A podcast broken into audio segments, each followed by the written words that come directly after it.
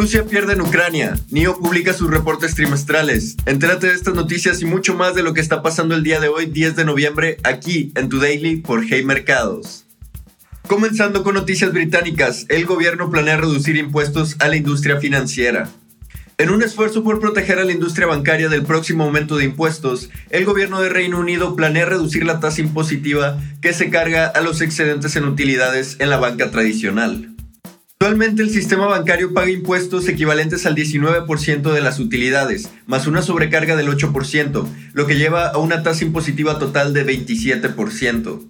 Por lo tanto, a pesar de que la banca se enfrenta al aumento impositivo nacional, la reducción de la sobretasa a 3% mantendría la tasa total en 28%, apenas 100 puntos base por encima de la tasa actual.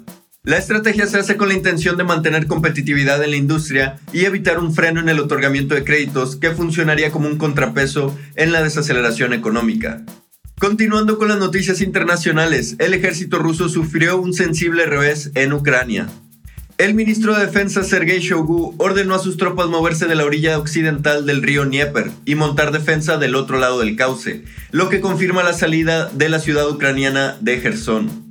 La retirada marca una sensible derrota para el gobierno ruso en su lucha contra Ucrania, apenas unas semanas después de que el ejército local recuperara regiones de terreno importantes que ya habían sido tomadas por Rusia.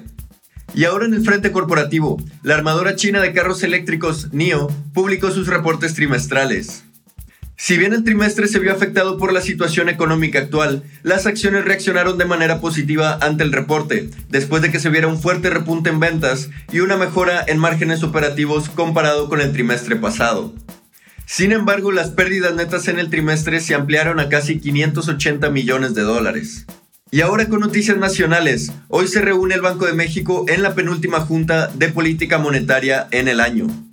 El mercado se mantendrá atento a la Junta de Banjico, donde se espera que la tasa de referencia se incremente 75 puntos base para llevarlo a un total de 10%. Esto en un esfuerzo por luchar contra el alza en inflación. El movimiento llevaría la tasa de referencia a su punto más alto desde que se fijó la nueva estructura de política monetaria en el 2008. Además, los inversionistas mantendrán la mirada sobre los comentarios de los gobernadores del Banco Central, con la intención de obtener una guía que ayude a anticipar los siguientes movimientos y un posible desacoplamiento de la Reserva Federal en los próximos meses. Y ahora ya sabes qué está pasando en el mundo el día de hoy. Yo soy Roger Ramos y esto fue Tu Daily por Hey Mercados.